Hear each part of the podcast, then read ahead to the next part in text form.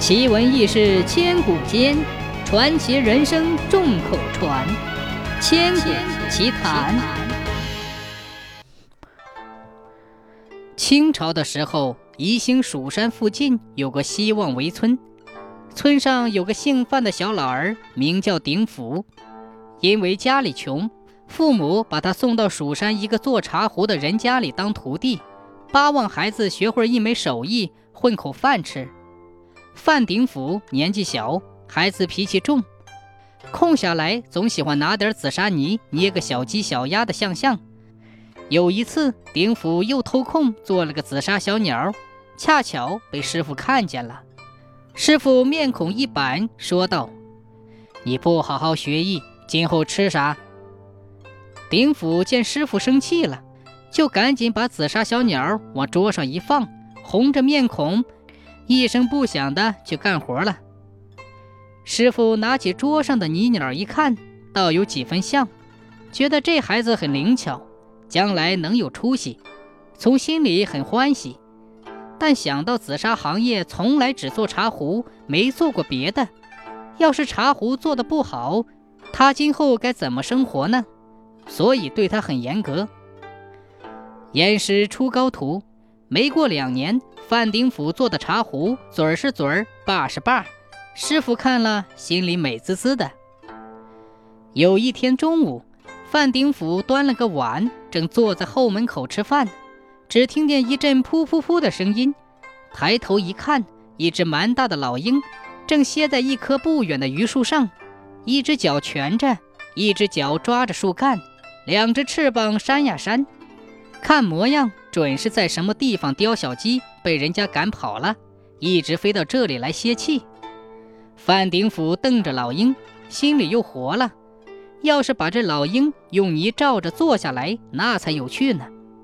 他白天跟师傅做茶壶，等师傅全家睡了，就动手做老鹰。功夫不负有心人，十天下来，泥老鹰终于做成了，只差两只眼睛还没有雕好。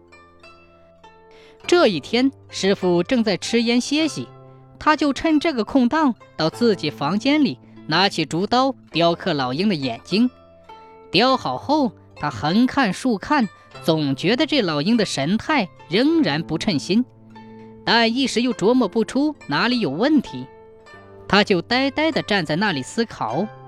师傅见了他去的时间长了，喊了几声也没有答应，就放下手里的活儿。出来寻找，他走到范鼎府的房门口，看见范鼎府站在房间里，旁边泥凳上放着一只紫砂泥做的老鹰，一股火气直往上升。师傅心想：难怪这几天干活不上心，原来是躲在这里做这些烂东西。师傅不由分说，随手拿起一根竹棒，对准泥凳子上的老鹰就打。范丁甫吓了一跳，赶紧抱住竹棒，竹棒落在那老鹰头上，还好没打烂。他跪下向师傅求饶说：“师傅，师傅，你要打就打我吧，千万不要打这只老鹰。”师傅看徒弟这副样子，心软了。再细细一看，这只老鹰做的活神活现，知道徒弟花了很多心血，于是就把徒弟扶起来，想了想说。丁福，你比师傅强，你做吧，也许你能闯出紫砂行业的新门路来。师傅这么一说，徒弟的心就宽了。他再看看自己的老鹰，一只脚独立，一只脚蜷缩，双肩缩着，双翅微展，头略略朝下，好像盯着地面上的小鸡，马上急急振翅就要扑上去的样子。但当头吃了一棒。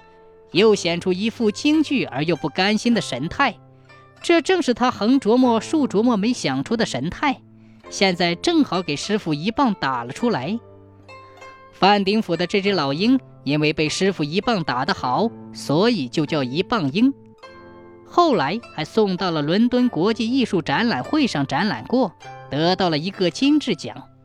从此，紫砂行业出现了新产品，那就是紫砂雕塑。